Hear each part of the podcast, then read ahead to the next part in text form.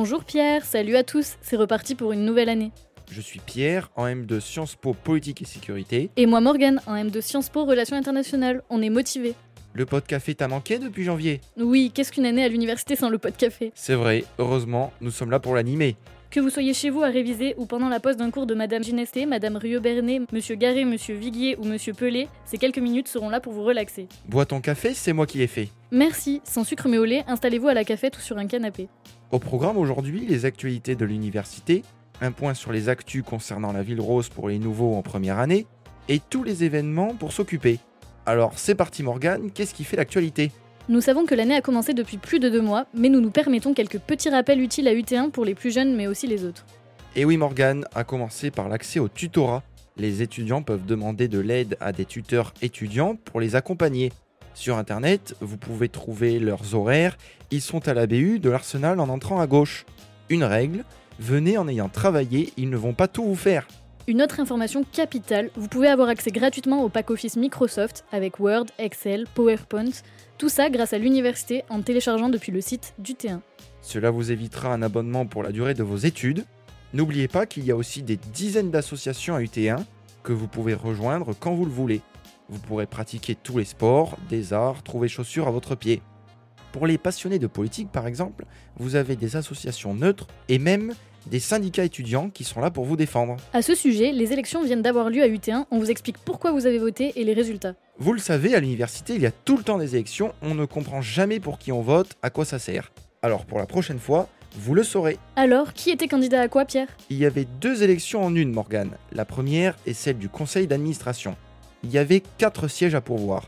Sur 16 000 étudiants inscrits, seulement 2800 ont voté. Après une répartition à la proportionnelle, les listes Changeons ta fac et Uni ont obtenu chacune un siège et la Corpo deux. Le conseil d'administration est l'institution où sont votées les délibérations sur la politique de l'université, dont le budget, et le président Hugues en est issu. C'est un peu le pouvoir législatif pour nos amis en Alain droit constit. Mais il n'y a pas que ça, Morgane. Oui, il y a la commission de la formation et de la vie universitaire, CFVU. Exactement. Il y avait autant d'inscrits et de votants, environ 17% aussi. 16 sièges à pourvoir, changeant ta fac en a gagné 3, l'Uni 5 et la Corpo 8. La CFVU détermine le fonctionnement des études, les calendriers des partiels, comment tout cela est encadré. Il y a plusieurs commissions concernant le sport, les BU ou encore qui mettent en œuvre les moyens pour les étudiants handicapés d'être accueillis au mieux à la fac. C'est très important. À UT1 encore, pour ceux qui se le demandent, le chantier à côté de la BU est une future extension de l'université. Oui, des fouilles archéologiques préventives ont été effectuées, ce qui a permis quelques découvertes avant l'élévation prochainement d'un bâtiment moderne avec un nouvel amphithéâtre et un gymnase. C'est le projet du portal. Beau projet. Voilà, on n'a pas été très exhaustif, mais vous l'avez compris, il y a tout sur le site du T1 pour télécharger vos logiciels, suivre quelle sera la prochaine conférence ou tout simplement accéder à votre emploi du temps.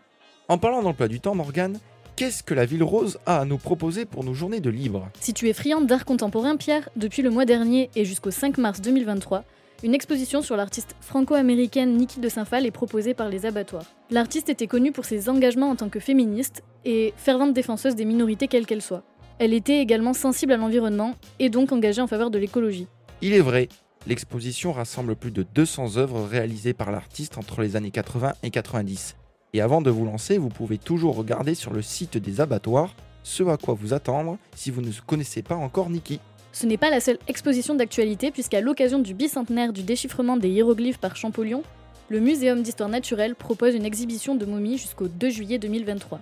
Momies, corps préservé, corps naturel. Elle ne retrace pas uniquement l'histoire de l'Égypte antique mais pose les questions éthiques de la conservation de restes humains. Sur cette appétissante conclusion, les halles de la cartoucherie, future halles gourmandes, vont ouvrir leurs portes. Et oui, sur place, une trentaine de stands de restauration, de grandes tables partagées, un bar qui vous proposeront des produits locaux. Après tant de calories, vous aurez la possibilité de vous défouler sur le mur d'escalade et les différentes salles de fitness qui seront également de la partie.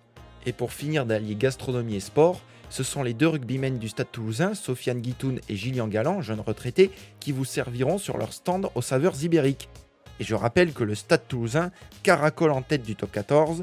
Allez voir le plus grand club de France au stade Ernest Vallon. Après tant de nourriture, un vin chaud ferait toujours plaisir. À partir du 25 novembre, le marché de Noël Place du Capitole fait son grand retour, alors allez y faire un tour. En ces périodes de fête, faites-vous plaisir, mais n'oubliez pas de faire plaisir aux autres. Vous pouvez participer au Noël solidaire de la Croix-Rouge et de beaucoup d'autres associations en donnant des produits d'hygiène, culturels ou des habits chauds aux personnes dans le besoin.